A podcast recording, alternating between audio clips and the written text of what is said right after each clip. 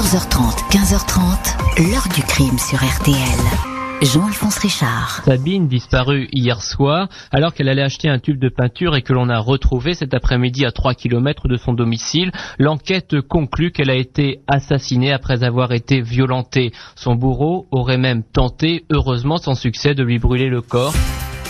Bonjour, Sabine Dumont avait 9 ans quand elle a été enlevée violé et tué au printemps 1987 dans l'Essonne.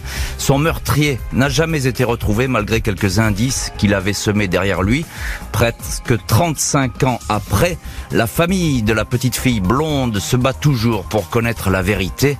Les Dumont n'ont jamais baissé les bras sans leur acharnement. Le dossier Sabine Dumont, se heurtant à l'absence de témoignages et de preuves, aurait depuis longtemps fini aux de l'histoire criminelle. Troublant et cruel hasard, trois autres petites filles, Virginie, Emma et Perrine, vont disparaître à la même époque en région parisienne et connaître le même sort que Sabine. Autant de dossiers qui restent à ce jour des crimes en série non élucidés. La France compte à ce jour pas moins de 240 dossiers de ce type. Nous avons choisi de raconter l'histoire de Sabine Dumont au moment où le garde des Sceaux, Éric Dupont-Moretti, annonce le lancement d'un pôle judiciaire dédié aux cold cases, aux affaires non résolues. C'était le souhait de nombreuses familles de victimes et d'avocats. Nous en parlerons bien sûr avec nos invités. 14h30, 15h30. L'heure du crime sur RTL. Heure du crime consacrée aujourd'hui à la disparition et au meurtre de la petite Sabine Dumont, 9 ans. Une fille souriante, sage et bonne élève dont la silhouette va s'effacer du paysage une après-midi du printemps 1987 dans une commune paisible de l'Essonne. Ce samedi 27 juin 1987, aux alentours de 16h30, Sabine Dumont est chez elle avec sa mère au numéro 22 de l'avenue de la Gare à Bièvre. Les Dumont, un père responsable de la sécurité chez Matra, une mère assistante maternelle habitent la résidence du Renouveau, un bâtiment tranquille et familial. Sabine est la petite dernière d'une famille nombreuse, six enfants. Ce samedi de printemps a bien commencé. Après l'école, elle a filé à la clinique avec sa mère pour rendre visite à l'une de ses grandes sœurs, Christine. Celle-ci a accouché d'une petite Sarah que Sabine, sa désormais toute jeune tante, a pu prendre dans ses bras. De retour à la maison, Sabine, qui se passionne pour la peinture et réellement douée, décide d'offrir un dessin à sa petite nièce, mais elle n'a plus de gouache blanche. Elle demande à aller à la papeterie, 20 minutes à pied, uniquement des rues très passantes. Elle n'a jamais été autorisée à sortir seule, mais après tout, elle va avoir 10 ans dans une semaine et elle ne risque rien. Qui plus est, elle sait qu'il ne faut jamais monter dans la voiture d'un inconnu ou même d'une personne qu'elle connaît. Sabine peut donc aller acheter seule son tube de gouache.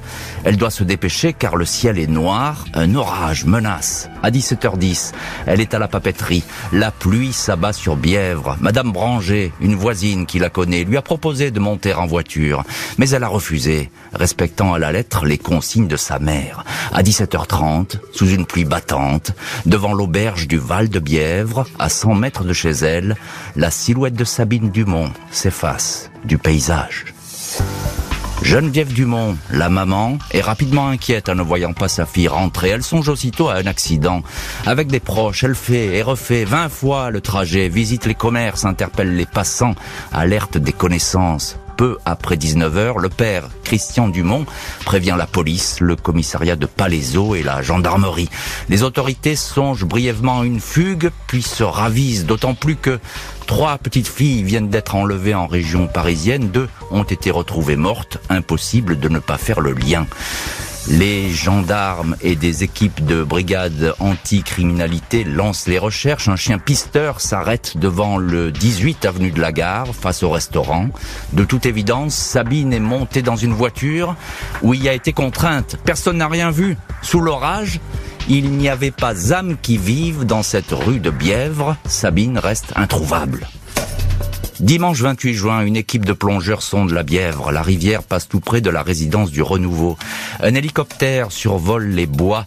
La famille euh, et des volontaires ont passé la nuit à quadriller le secteur. À 13 heures, deux motards de la CRS 8 aperçoivent un paquet de vêtements roulés en boule dans un talus près de la nationale 118 direction Paris à 3 km de Bièvre. Un blouson bleu ciel, jet jean, des baskets blanches, la tenue que portait Sabine quand elle a disparu. À 15h45, l'hélicoptère des gendarmes signale une forme claire dans un fossé près de la route de Favreuse, à 800 mètres du tas d'habits.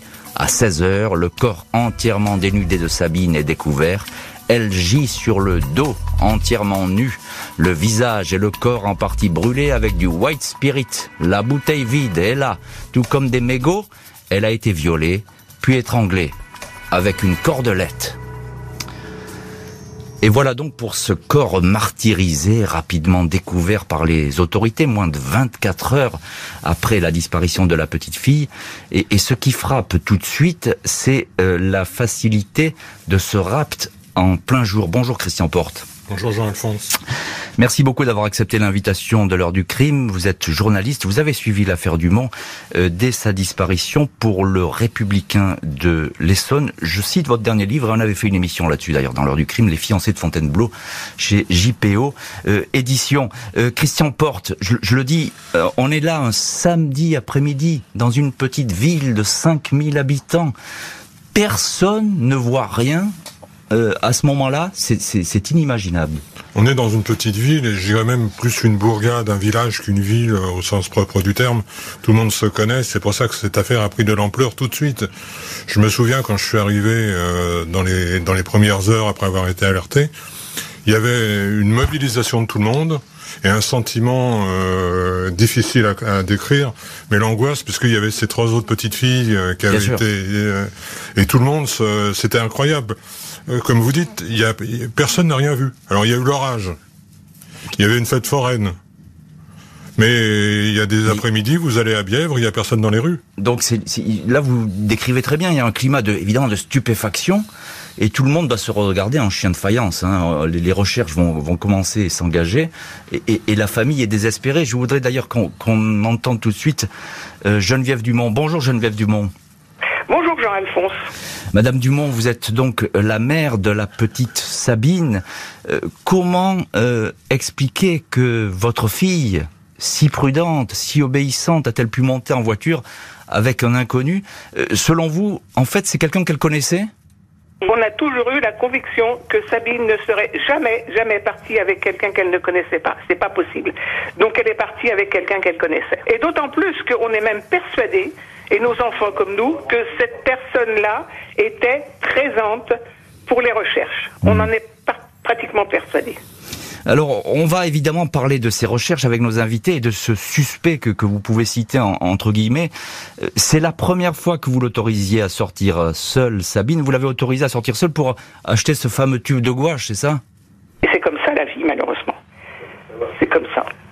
Parce que c'était sa passion avec ses, petites copines. Pour son anniversaire, vous vous rendez compte, elle a demandé d'aller au musée d'Orsay. Et moi, la semaine d'avant, j'ai emmené les petites, les petites filles au, musée d'Orsay. Elles étaient folles de joie, les petites, folles de joie, de voir en vrai tout ce qu'elles avaient imaginé. Alors, d'abord, elle signait ses dessins Renoir. Je dis quand même, t'exagères un petit peu quand même. Hein. Alors après, elle mettait Sabine devant. Sabine Renoir, c'était plus chic, n'est-ce pas? Mais c'était vraiment une passion. D'ailleurs, elle en est morte. Hein. Elle en est morte, Sabine. Ça sera le, le, le regret de toute ma vie. D'avoir dit oui, tu y vas. Alors le, regret de toute une vie évidemment pour pour cette maman qui est aujourd'hui l'une de nos l'une de nos invités euh, dans l'heure du crime. Euh, bonjour Gilles Leclerc. Bonjour. Merci merci beaucoup d'être dans le studio aujourd'hui de l'heure du crime. Vous êtes vous étiez euh, à l'époque directeur de la PJ. Vous avez été directeur de la PJ de Versailles de 1978 à 1988. Vous avez bien connu cette affaire et vous avez bien connu cette enquête. la maman de de, de, de la petite fille dit quelque chose de très intéressant. Elle dit c'est quelqu'un qu'elle connaissait ou qui la connaissait. Qu'est-ce que vous pensez de cette euh, de cette piste, j'ai envie de dire entre guillemets? Moi d'abord, je voulais dire que c'est une famille extrêmement digne, qui a toujours été euh, très très participative et qui a jamais accusé qui que ce soit de la police ou de la gendarmerie, est toujours très très euh, complaisante. Euh, bah, ça peut être une piste effectivement, puisque bon, comme malheureusement l'auteur ou les auteurs n'ont pas été euh, identifiés, on peut toujours penser que ça peut être quelqu'un de, familier, mais Personnellement, je pense que c'est plutôt quand même quelqu'un qui aurait forcé l'enfant à monter dans un, un, véhicule et qui est plutôt un criminel en série. Mhm. quelqu'un de, de familier. Après, je vous dis, on peut pas évidemment éluder euh, cette piste-là, puisque on a malheureusement depuis 35 ans euh, pas eu la vérité. Euh, Maître Franck Nathalie, bonjour. Bonjour. Merci beaucoup d'être en ligne dans, l'heure du crime. Vous êtes euh, l'avocat des parents de, euh, de Sabine Dumont. On a entendu euh, Geneviève Dumont. Euh, Vous, vous- êtes, vous, euh, d'accord avec cet entêtement depuis le début des parents pour essayer de retrouver, euh, de, de connaître la vérité et de ne jamais rien lâcher? C'est une constante dans cette histoire. Alors c'est absolument une constante euh, des parents, de la famille, des frères et sœurs de Sabine de- depuis le début de cette affaire, d'être toujours persévérés. Et D'ailleurs, je tiens à cette occasion euh, à saluer aussi euh, tous les enquêteurs, les magistrats et tous ceux qui ont contribué à, à ce que cette affaire euh, euh, soit toujours euh, suivie depuis euh, 1987. Et euh, c'est un dossier qui est toujours euh, en recherche d'investigation et euh, et c'est euh, une préoccupation constante de la famille. Et toujours ouvert, évidemment. Euh, Gilles Leclerc, encore une question. Cette autopsie, qu'est-ce qu'elle dit Qu'est-ce qu'elle dit, cette scène de crime, finalement, en quelques mots? Alors, la petite a été euh, étranglée avec une cordelette qu'on retrouve sur place, euh, partiellement brûlée et euh, probablement violée. Mhm. Euh, disons que Ça s'est fait assez rapidement, quand même. Hein Euh, oui, bien sûr. Moi, je pense que ça s'est fait dans la foulée. Hein. ouais, c'est ça. L'enlèvement, euh, l'acte criminel, et puis bon, malheureusement le soir, quand on a fait les battues, qu'on a recherché, on a, on a rien trouvé. Euh, et puis, bah, c'est le lendemain, en mettant beaucoup plus de moyens, puisque bon, au ministère de l'Intérieur, il y a eu une mobilisation assez forte. On a pu, euh, avec les, motards, comme vous l'avez dit, et ensuite avec l'hélicoptère, euh, repérer la, la petite euh, sur le bord de la N118. Un violeur et meurtrier qui n'a pas hésité à prendre tous les risques pour enlever Sabine. Le fait est qu'à Bièvre, aucun témoignage ne permet d'aiguiller les enquêteurs sur une piste, tout au moins pour le moment. Le SRPJ de Versailles n'exclut pas que le violeur et meurtrier de la petite Sabine soit un habitué de ce coin de l'Essonne, tout au moins quelqu'un qui connaissait assez bien le secteur Bièvre-Favreuse pour emprunter cette route discrète qui se termine par un cul-de-sac traversé par une piste cyclable pour se débarrasser ici du corps. Les enquêteurs ont établi que les habits de la victime étaient secs quand ils ont été découverts alors qu'il avait plu une bonne partie de la nuit. La dépouille n'a elle pas non plus séjourné longtemps à l'extérieur. Les légistes affirment que Sabine a été tuée peu de temps après l'enlèvement. Son bourreau l'a donc gardée avec lui pour s'en débarrasser le dimanche matin. Il a peut-être conservé avec lui la petite culotte de la fillette, sous-vêtement qui n'a jamais été retrouvé. Si aucun témoin n'a vu monter Sabine Dumont dans une voiture, le signalement d'un véhicule de couleur blanche revient en boucle. Plus précisément, une BMW série 3 4 portes conduite par un homme entre 25 et 35 ans, cheveux clairs ou blonds, visage émacié, portant peut-être des lunettes. Un individu qui était venu aux nouvelles en voyant le dispositif de recherche. La police établit un portrait robot, mais celui-ci ne déclenche aucun témoignage capital. Un autre fait troublant émaille les investigations. Le week-end du crime, l'école primaire que fréquentait Sabine à Bièvre, l'école des Castors, a été visitée dans un but bien précis. Toutes les photos d'une épreuve de cross scolaire affichée sur un panneau de l'établissement ont été subtilisées. Sabine Dumont y figurait en bonne place, photographiée notamment par les parents d'élèves lors du départ et de l'arrivée de l'épreuve. Ces clichés n'ont jamais été retrouvés. Les enquêteurs demeurent troublés par cet événement. Il n'est pas exclu que le ravisseur de la petite fille figurait sur ces images. Il aurait craint d'être reconnu d'une façon ou d'une autre peut-être, mais cette piste ne va pas prospérer. En ce même printemps 87, avant le crime de Bièvre, trois autres petites filles ont disparu en région parisienne. Toutes ont été violées et tuées. Le 9 mai, la série tragique débute avec la disparition de Virginie Delmas, 10 ans, habitant une cité HLM de Neuilly-sur-Marne. Elle était brièvement sortie pour jouer au bas de l'immeuble. Elle ne réapparaît pas. Elle aurait disparu à bord d'une voiture claire. Elle ne sera retrouvée qu'au mois d'octobre, étranglée et violée dans un verger de Mareuil-les-Maux. 30 mai, Ena Grédari, 11 ans, quitte l'appartement familial de Malakoff pour aller racheter une équerre à la papeterie du coin. Elle ne rentrera pas. Son corps est découvert une heure plus tard sur le parking d'une cité de Châtillon-sous-Bagnols, en partie carbonisée. Ena a été violée et étranglée. 3 juin, Perrine Vigneron, 7 ans, insiste, malgré la pluie, pour se rendre à son cours de poterie, tout à côté de son domicile de Bouleur, en Seine-et-Marne. On la retrouvera morte le 27 juin, ses habits soigneusement pliés. Le même jour où Sabine Dumont disparaît à Bièvre, un meurtrier et violeur en série est-il à l'origine de ces crimes? Et on peut effectivement se poser cette question, tant l'unité de temps dans toutes ces affaires est, troublante. Gilles Leclerc, vous avez dirigé la PJ de Versailles de 78 à 88, vous connaissez bien toutes ces affaires.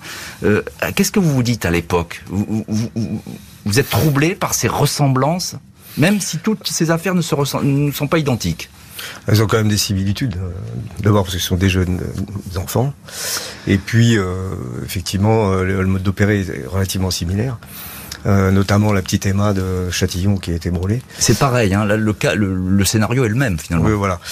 Euh, les deux, enfin deux, on n'aura pas la certitude qu'elles ont été violées parce qu'elles étaient malheureusement en, état de décomposition trop avancé pour le savoir au moment de l'autopsie. Mais bon, on s'est toujours dit et on pense encore nous, enfin en tout cas la plupart des, des enquêteurs et ceux qui travaillent toujours sur ce dossier que on est plus en présence d'un criminel en série et qu'on voit bien qu'il là il y a une série sur euh, un mois, un mois et demi qui euh, qui s'est mise en place. Après, qu'est-ce qui est devenu euh, l'auteur ou les auteurs, ça c'est un autre sujet.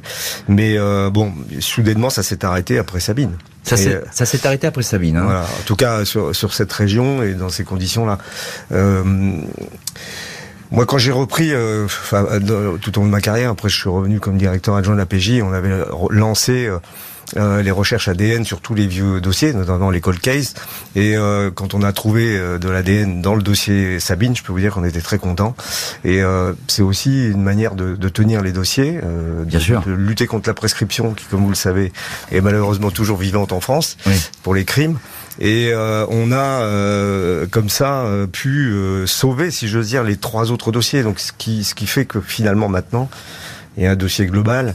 Alors évidemment, il y a du temps qui s'est écoulé. Est-ce qu'on identifiera un jour l'auteur grâce à cet ADN qui est inconnu Est-ce que nous aurons euh, la chance d'avoir quelqu'un qui se fait euh, attraper et qui sortira avec cet ADN on, va voir. C'est ce qu'il faut, ce qu'il faut espérer. Bien sûr, c'est ce qu'il faut espérer et ce qu'espère beaucoup évidemment la famille. Encore un petit point, Gilles Leclerc. On s'aperçoit que dans tous ces crimes, le meurtrier, l'auteur, il a été extrêmement prudent. Il laisse pas de traces cet homme. Alors vous parlez de là, évidemment, il y a une petite trace ADN sur le hmm. t-shirt hein, de, de, la petite fille mais sinon, euh, pas grand-chose. Bah, c'est un petit peu quand même le, le, profil traditionnel des maniaques sexuels, des prédateurs qui sont qui font quand même très attention, même si euh, d'une manière générale quand même sont des gens qui aiment bien qu'on sache qu'ils ont fait quelque chose, qu'ils ont euh, commis un, acte criminel. Ils sont quand même prudents. Ils sont prudents. Ils sont prudents parce qu'ils veulent recommencer, donc ils veulent pas se faire prendre. parce que bon, il y a une espèce aussi de maladie sexuelle qui est quand même assez forte. Il y a une obsession et une, obsession récurrente. Euh, effectivement, alors là, c'est un, laps de temps qui est effectivement troublant, et puis une unité géographique euh, qu'il est euh, également. Christian Porte, journaliste, vous avez suivi toutes ces affaires. Je voudrais qu'on parle avec vous de ces photos disparues à l'école de, de Sabine. C'est très troublant cette histoire. Le jour où elle disparaît, toutes ces photos sur lesquelles elle figure sont volées à l'école. C'est effectivement particulièrement troublant parce que ça laisse supposer, ça ouvre des réflexions dans toutes les dimensions, notamment celle, comme disait euh, Gilles Leclerc tout à l'heure, celle de est-ce que le meurtrier figure sur les photos? Mmh. Est-ce qu'il a eu peur qu'on le reconnaisse? Mais là encore, euh, je suis pas dans les secrets d'enquête euh, tous les jours. Les photos ont été prises par des parents. On peut imaginer que les parents sont revenus avec les négatifs pour refaire retirer des photos. Oui, mais euh, a priori, ça a été plus compliqué que ça parce qu'il y a peu de photos qui sont revenues, des photos qui étaient affichées. Et il y a beaucoup de photos qui manquent encore. Donc, euh, effectivement, des années après, peut-être ces photos-là, elles existent encore. Gilles Leclerc, il est possible d'avoir toujours un retour là-dessus. Il faut avoir le retour, oui. Il y a eu, évidemment, que, comme vous pouvez imaginer, euh, dès, dès, le moment où on a su qu'il y avait ces, ce vol de photos, les enquêteurs de la crime avaient essayé de contacter l'ensemble des parents pour savoir si, d'abord, ça pouvait être aussi euh, un gosse qui a arraché les photos. Hein, oui, mais ça s'est passé le week-end quand même. Hein, voilà, c'est passé le week-end. Rien n'est exclu euh, là-dedans. Alors, moi, ce qui m'étonne un peu quand même, malgré tout, c'est que si c'est vraiment un prédateur sexuel, ils viennent voler des photos dans une école pour identifier sa victime. En général, ils sont quand même beaucoup plus au hasard. Ouais. Ils traînent euh, et euh, ils voient une proie et ils s'en saisissent un peu au hasard. Bon, enfin bon, comme je le dis, comme j'ai dit au début, on peut rien exclure compte tenu du fait qu'on n'a on pas identifié l'auteur. Oui, mais c'était un point d'interrogation ces photos. Euh, Maître Franck Nathalie, avocat des parents de, de Sabine Dumont, euh, je, je, suppose qu'aujourd'hui vous, vous en profitez pour dire s'il y a des témoins qui veulent se manifester, qui se manifestent et qui. Et ah ben, il est jamais trop tard. Il est jamais trop tard et l'espérance, euh, effectivement, de la famille et des parents euh, c'est que votre émission puisse contribuer à ce que On l'espère. quelqu'un puisse se manifester. Véritablement, c'est important. Tout détail dans une affaire de ce genre est important et c'est parfois par les détails qu'on arrive à les résoudre. Et Christian Porte, euh, le, le portrait robot qui est diffusé par la police, il, il donne rien ce portrait robot? Euh, Le portrait robot n'a rien donné de particulier. On, on a un peu cherché des ressemblances. Alors, euh, comme euh, le coupable idéal s'appelle Fourniret, on trouve des ressemblances dans le portrait robot et photos de Fourniret. Mais euh, j'imagine, puisque la trace ADN qui a été trouvée a dû être identifiée, si ça avait été Fourniret, on l'aurait su tout de suite. Ça n'est pas celle de Fourniret, et qui plus est, Gilles Leclerc, c'est pas tellement son mode opératoire à Fourniret. Non, en tout cas, et surtout à cette époque. Oui. Il a, il a commencé justement son, son épisode criminel à peu près dans, ces, dans cette époque-là, à cette époque-là, 86-87. Il faisait plutôt des viols avant. Euh, euh, après, il, a, il est monté d'un cran, mais euh, c'était pas tout à fait son style quand même. enfin, encore qu'avec CG. Cet individu, on peut tout, tout, tout, tout imaginer. Malgré le manque d'indices et de témoignages, des profils intéressants vont surgir dans le paysage de l'enquête, des hommes qui pourraient avoir agressé Sabine, mais aussi Virginia, Ena et Perrine. Le 29 juin 1987, soit au lendemain de la découverte du corps de Sabine, les enquêteurs ont bien cru qu'ils pouvaient tenir le violeur et meurtrier de la petite fille. Ce jour-là, un homme est arrêté à l'entrée d'un bois près de Vic, dans les Yvelines, à une trentaine de kilomètres de Bièvre. Il est en compagnie d'une enfant de 9 ans. Son attitude a intrigué. Un riverain qui s'est approché de la voiture a vu à l'intérieur des coupures de presse sur l'affaire Sabine Dumont. Il a aussitôt téléphoné à la gendarmerie. Entrepreneur de 54 ans, père de famille, est interpellé. Il reconnaît avoir enlevé à Trappe la fillette avec qui euh, il est. Elle est prénommée Tania. Il voulait la violer. L'individu sera poursuivi pour cette affaire, mais impossible de le relier à la mort de Sabine ou à celle de Virginie, Enna ou Perrine. Il dispose pour tous ces cas de solides alibis et de témoins assurant qu'il était ce jour-là à son travail. 1990, trois ans après le crime de Bièvre, un cuisinier normand de 29 ans, Gérard Lebourg, est arrêté pour le meurtre de la petite Delphine Boulet, 10 ans, qui participait à un camp scout à Villarville. L'enquête montre rapidement les penchants clairement pédophiles de l'intéressé, un homme qui confie d'ailleurs dans ses lettres qu'il conserve sa névrose totalement obsessionnelle. Son emploi du temps ne cadre pas avec les crimes de la région parisienne. D'autres pédophiles et hommes connus pour des violences vont intéresser au fil des années les enquêteurs sans toutefois apporter de lumière à l'affaire Dumont.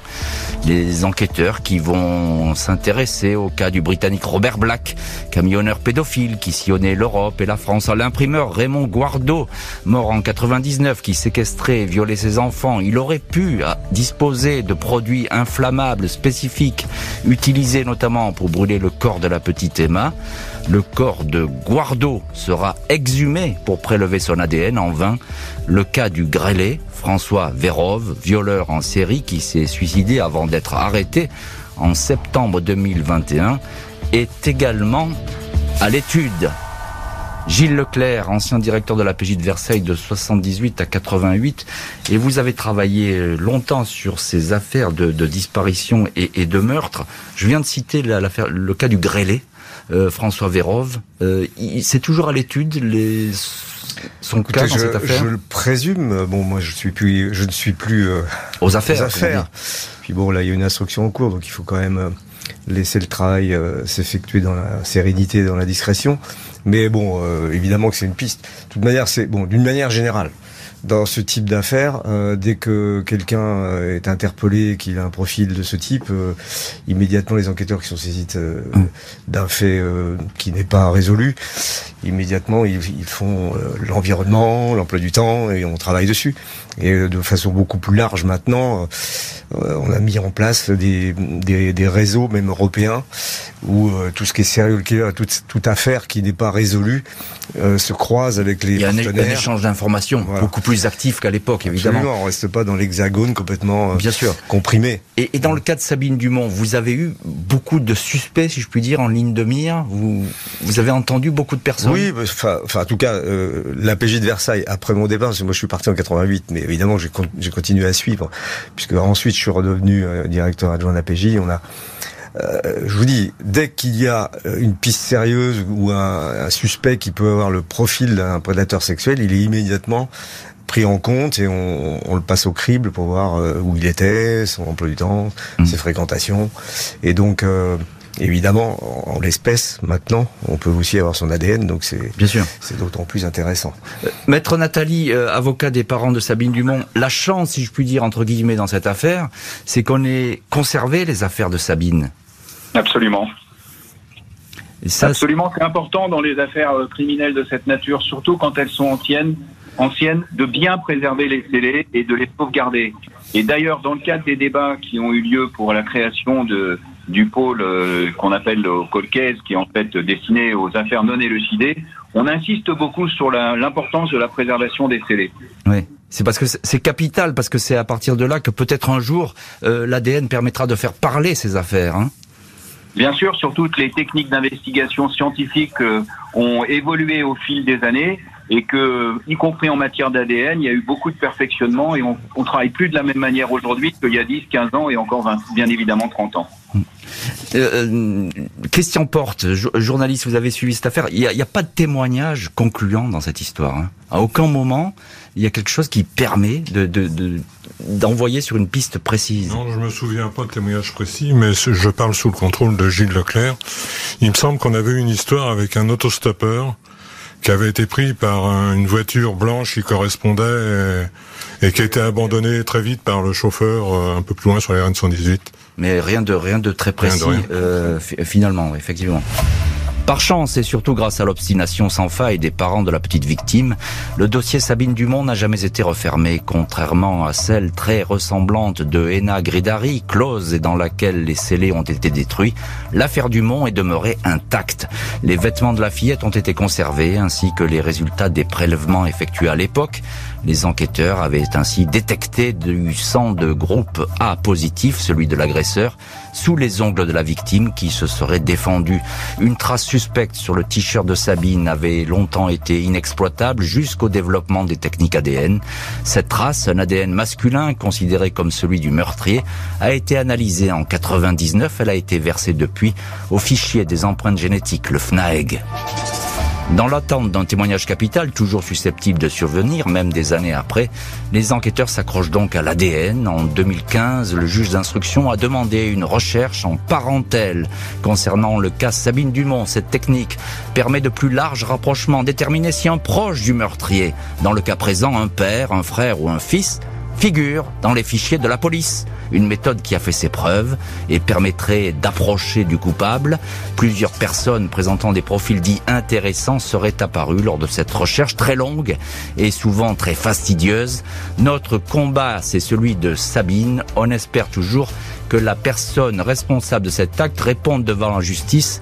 Indiquez alors les parents de Sabine. Et parmi les parents de Sabine, il y a euh, Madame Dumont, euh, qui est aujourd'hui, qui est aujourd'hui notre l'une de nos invités dans l'ordre du crime, Geneviève Dumont, la mère euh, de Sabine. Euh, Madame Dumont, euh, je le disais, c'est un dossier qui, par chance presque et par entêtement, n'a jamais été refermé. Vous n'avez jamais baissé les bras dans cette affaire?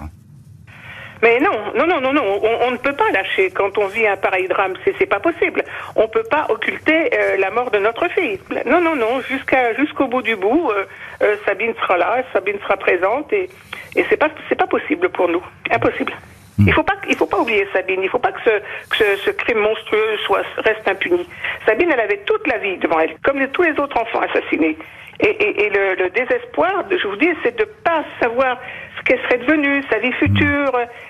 Elle avait tellement de rêves, Sabine. Elle, avait, elle rêvait d'être un peintre célèbre. Vous vous rendez compte à son âge? Euh, Alors il y a ce, effectivement cette euh, recherche de la vérité à laquelle vous n'accédez pas. Euh, vous lancez toujours un appel à des personnes qui auraient pu voir ou entendre quoi que ce soit. Mais écoutez, c'est très très souvent fait sur vos antennes. Hein.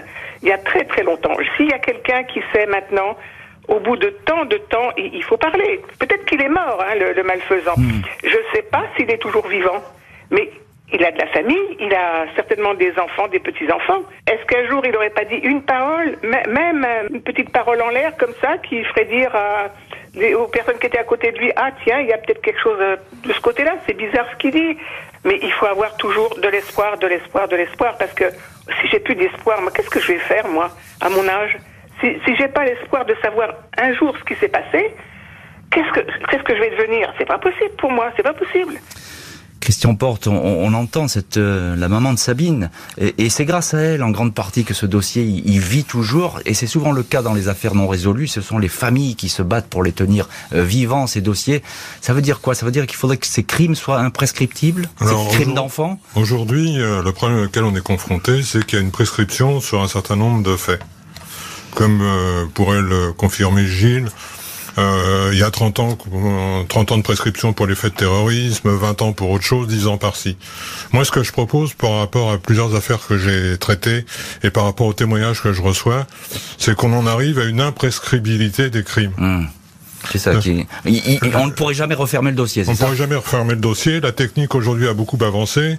On vit plus longtemps, donc on, on a des chances de ce côté-là. Je ne sais pas ce qu'en pense Gilles Bah, Leclerc, mais Et, et puis l'ADN. Gilles Leclerc. hein, oui, qui- bien sûr, ça c'est change la donne. Ça, ça va complètement à l'encontre euh, du droit à l'oubli, euh, du droit romain, euh, de notre de code de- pénal.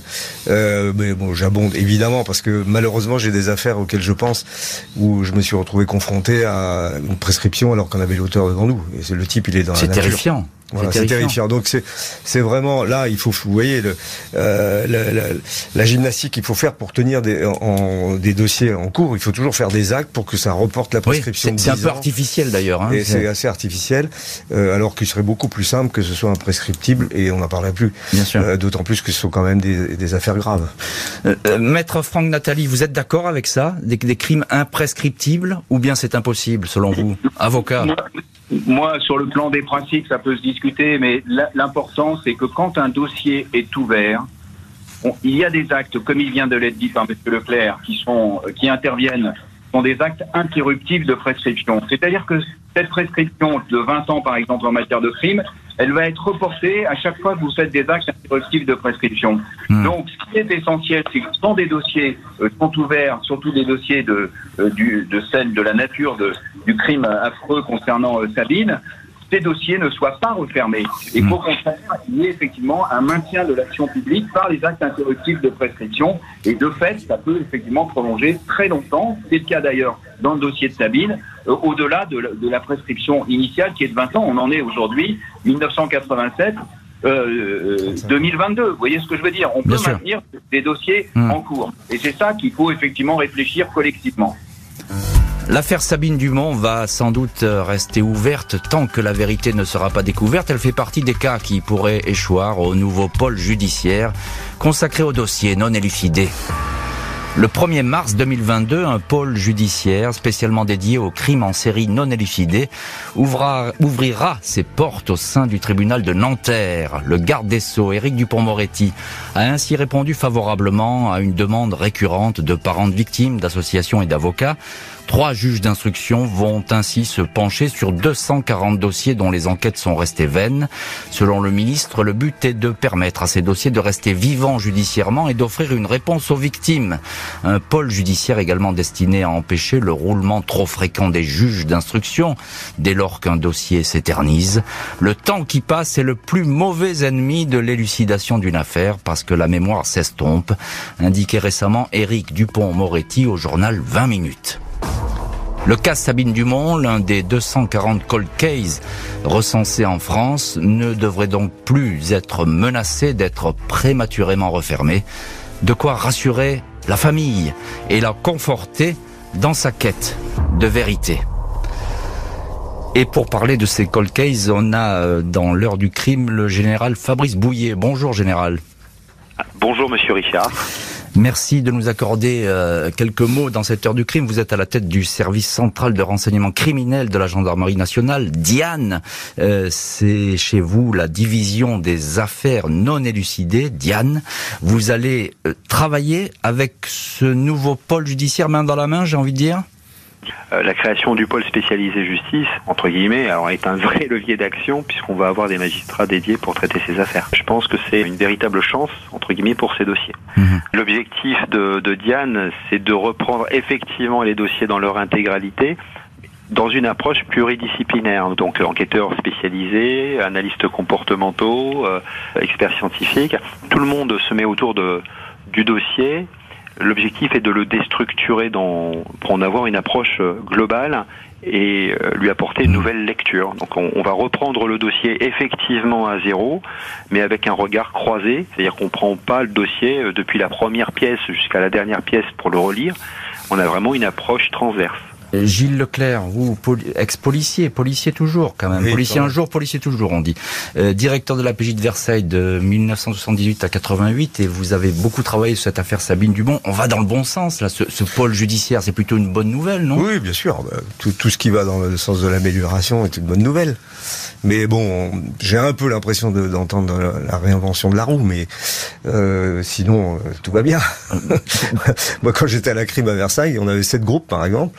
Bah, euh, on, avait déjà inventé le, fait de se passer les dossiers d'un groupe à l'autre pour avoir un œil. On est d'accord, Gilles Leclerc, mais là c'est plutôt judiciaire. c'est-à-dire les juges, et bien entendu, les juges euh, regroupés en pôle, c'est parfait. Et comme ça, on saura, c'est un peu comme on l'a pour le terrorisme ou pour d'autres euh, infractions où les gens sont spécialisés. Donc c'est une bonne nouvelle. Mm. Mais il faut pas non plus penser que parce qu'on va avoir ces structures-là, on va avoir plus d'efficacité. Moi, je, je, suis persuadé que euh, le travail qui est fait, qui a été déjà, déjà lancé depuis presque 15 ans maintenant à l'Office central de la répression des violences aux personnes, dans le groupe Cold Case, l'OCRVP, euh, euh, ne devrait pas être euh, laissé de côté et peut-être que les structures. Je, ne pense pas qu'ils soient laissés de côté parce que l'OCRVP fait un excellent boulot. il, faut, il, faut, le souligner. Parce que je veux dire que la structure Diane avec l'OCRVP, ça doit travailler main dans la main, et, avec le pôle, avec le pôle criminel des, des magistrats. Et, et, ça va être le but, je pense, de mettre toutes ces forces ensemble si on veut réussir à trouver effectivement et notamment retrouver par exemple euh, le meurtrier de la petite euh, Sabine Dumont, maître Franck Nathalie. Vous êtes l'avocat des parents de Sabine Dumont. Euh, c'est une décision importante. Le garde des sceaux, je le il dit la mémoire qui se perd, eh ben c'est le, le temps qui gagne sur l'enquête. C'est terrifiant. C'est comme ça que ça se passe? Oui, je pense que le, le temps, c'est les magistrats qui succèdent. Ça peut être effectivement la mémoire qui s'affaiblit. Ça peut être un certain nombre d'éléments qui peuvent être perdus de vue. Alors, est-ce que ce dispositif va contribuer à effectivement euh, améliorer le travail dans ces dossiers hmm. euh, En fait, ce dispositif, il est le fruit d'une réflexion qui avait été menée par euh, l'actuel procureur général, sous l'autorité de l'actuel procureur général de, de Grenoble, Monsieur Dallès, et, et ce, ce, groupe de travail avait aussi préconisé euh, non seulement un, un, un, pôle national, mais aussi des pôles régionaux, parce que le prisme est assez large on, le texte de loi parle des, des cas dans lesquels l'auteur n'a pas pu être identifié plus de 18 mois après leur commission. Hmm. Donc, il faudrait qu'on prenne en charge les dossiers peut-être les plus complexes au niveau de cet euh, office national, de ce pôle national, mais peut-être aussi et, et, puis ensuite des pôles régionaux. Et effectivement les distribuer dans des pôles régionaux. Je voudrais quand même qu'on entende dans cette heure du crime une nouvelle fois euh, Madame Dumont, la, la, la maman de, de, Sabine, 35 ans que votre fille a été tuée. Comment vous avez vécu toutes ces années? Ah, ça, restera le drame de notre vie. Nous sommes euh, grands-parents, nous sommes arrière-grands-parents. Sabine n'aura jamais le bonheur de connaître euh, ses neveux, nièces, petits-neveux, petites-nièces. Et moi, j'aurai jamais les enfants de Sabine dans mes bras. Jamais. Ça a été très, très, très dur. Même maintenant, j'y pense tous les jours. Même maintenant encore. J'ai mis longtemps, longtemps à, à, mettre une photo de Sabine à la maison. Il n'y a que depuis qu'on, depuis une vingtaine d'années, depuis qu'on est à Saint-Nazaire, qu'il y en a une sur notre buffet. Avant, il n'y en avait pas. J'en voulais pas. Et j'ai toujours des, jouets à elle, j'ai toujours des, des, affaires à elle. Il va falloir ranger tout ça. Mais c'est un déchirement. Merci beaucoup Geneviève Dumont, Fabrice Bouillet, Maître Franck Nathalie, Gilles Leclerc et Christian Porte qui étaient aujourd'hui dans les studios de l'heure du crime. Merci d'avoir accepté notre invitation et puis merci à l'équipe de l'émission, Justine Vignot, Marie Bossard à la préparation, Boris Pirédu à la réalisation. L'heure du crime, présenté par Jean-Alphonse Richard sur RTL.